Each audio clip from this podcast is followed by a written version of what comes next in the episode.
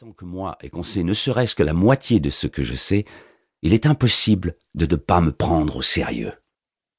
Le goût du public pour le paranormal s'était développé avec la fin du millénaire. Des voyants, des fantômes, des vampires. N'en jetez plus, la coupe est pleine. Personne n'y croyait vraiment, mais toutes les merveilles promises par la science se faisaient attendre. La maladie restait d'actualité, la famine frappait toujours, la violence, le crime et la guerre n'arrêtaient pas de faucher les populations.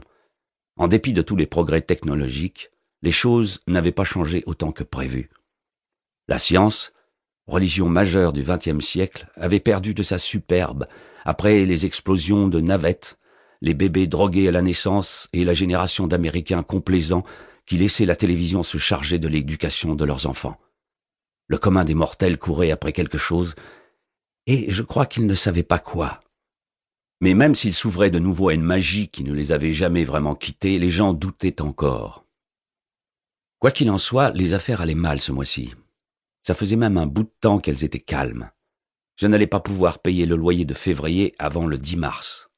Et le prochain devrait attendre encore plus longtemps. Mon dernier boulot remontait à la semaine dernière, quand j'avais dû étudier la maison prétendument hantée d'un chanteur de country à Branson, dans le Missouri.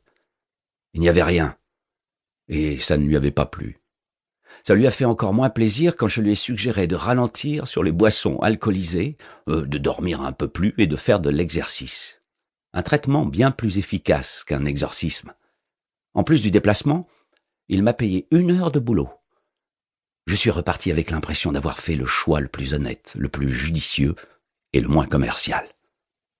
Plus tard, j'ai appris qu'il avait fait appel à un charlatan qui lui avait mitonné une belle petite cérémonie avec beaucoup d'encens et de lumière noire.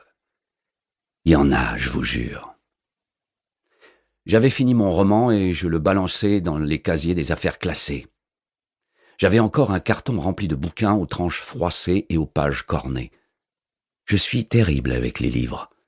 Je regardais la pile en hésitant sur le choix de ma prochaine lecture, sachant que je n'avais rien à faire pour l'instant. Le téléphone sonna. Je le fixai avec une pointe de colère. Les magiciens sont des types sombres et terrifiants. Je décrochai à la troisième sonnerie, le temps d'effacer tout désespoir de ma voix. Dresden Oh, je suis bien chez Harry Dresden, le le magicien? On avait l'impression que mon interlocutrice s'excusait d'avance, au cas où elle m'aurait offensé. Non, pensais-je. Je suis Harry Dresden, le hum, caniche nazi. Harry, le magicien, c'est l'étage du dessous. Un des principaux commandements du mage lambda est de ronchonner. En revanche, ce n'est pas très bon pour un consultant indépendant qui a des factures en retard. Aussi, Plutôt que de lâcher une réponse cinglante, je soufflai un léger Oui, madame, que puis-je faire pour vous?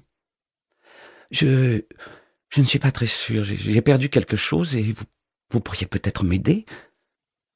Retrouver les biens égarés fait partie de mes spécialités. De quoi s'agit-il? De mon mari, répondit la femme, après un silence gêné. Elle avait la voix rauque d'une majorette qui aurait chanté toute la journée, mais suffisamment posée pour appartenir à une adulte, pas à une gamine. Madame, je ne fais pas vraiment dans les personnes disparues.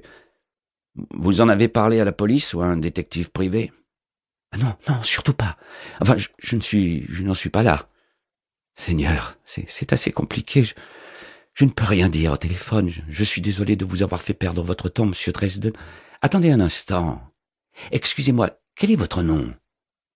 Il y eut un nouveau silence tendu, comme si elle consultait des notes. Vous pouvez m'appeler Monica. Les gens qui pensent connaître deux ou trois trucs sur la magie n'aiment pas trop donner leur nom aux magiciens de peur que ceux-ci puissent s'en servir à leurs dépens. À vrai dire, et même à dire vrai, ils ont raison. J'allais devoir faire assaut de prudence et de politesse. Elle était sur le point de raccroché par pure indécision, et j'avais besoin de cette affaire. Si je m'y mettais vraiment, je dénicherais sûrement son Jules. Très bien, Monica, dis-je en adoptant un ton aussi mélodieux et amical que possible. Si vous pensez que votre situation est très délicate, vous devriez peut-être venir à mon bureau. S'il s'avère que je peux vous aider, je le ferai.